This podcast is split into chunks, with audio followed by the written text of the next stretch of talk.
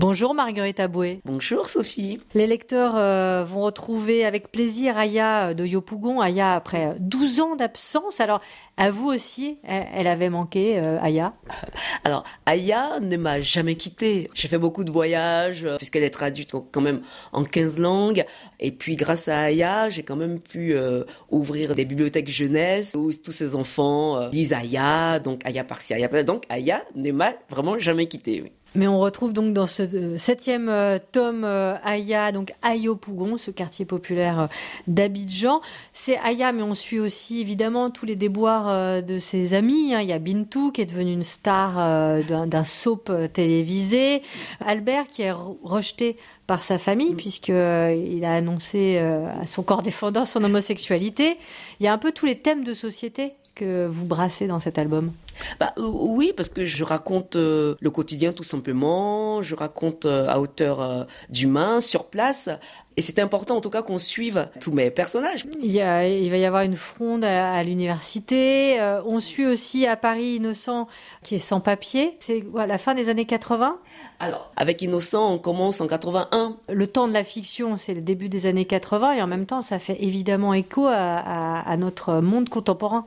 Euh, complètement. À chaque élection présidentielle ici, moi, ça me fait penser à ce que j'ai vécu quand j'arrivais en France, parce que encore à l'époque, euh, quand Mitterrand a été élu, tous les étrangers qu'on était, on était assez contents parce qu'on s'est dit, bah tiens, la situation des sans-papiers va s'améliorer. Et, euh, et, en fait, pas du tout.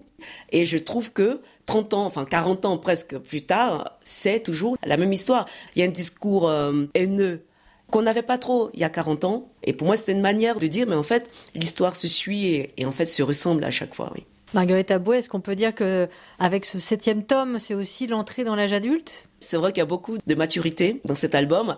Nos personnages sont devenus plus militants. Ils prennent leur vie en, main, ils veulent faire bouger les choses. Et je pense que euh, ça ressemble à cette jeunesse aujourd'hui. Hein. Ils ont envie de progresser la condition féminine aussi avec euh, Aya et Bintou. Et euh, oui, elles ont mûri et je pense qu'elles mm, me font mûrir aussi. Enfin, je pense que je, je deviens de plus en plus sage grâce à elles, oui. Marguerite Aboué, vous avez déjà une fin programmée pour Aya de Pougon où on peut rêver, espérer que ce soit une série vraiment au long cours? Alors, je...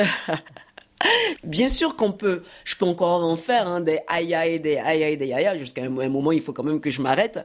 Mais vu comment ça se termine le tome 7, forcément on va partir sur le 8 parce que je trouve que ces personnages ont, encore leur mot à dire.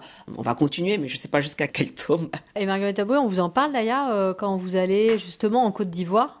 Ah oui, Aya, c'est vraiment une belle ambassadrice. Hein. Toutes les jeunes filles veulent euh, ressembler à, des Aya, elles veulent euh, faire des études, elles veulent pouvoir euh, faire le choix de leur vie. Et puis les, les, garçons aimeraient bien avoir une femme comme Aya, comme épouse. Enfin, vraiment, elle fait bouger beaucoup les choses et je trouve que vraiment, elle épaule, elle conseille, elle fait réfléchir. Et donc, c'est tout ça, en fait, qui plaît dans ce personnage d'Aya. On a comme l'impression que bah, c'est une bonne copine qui peut vous écouter et, qui peut vous aider. Marguerite Aboué, merci. Je rappelle que le tome 7 d'Aya Diopougon avec euh, Clément Bourri au dessin vient de paraître chez Gallimard.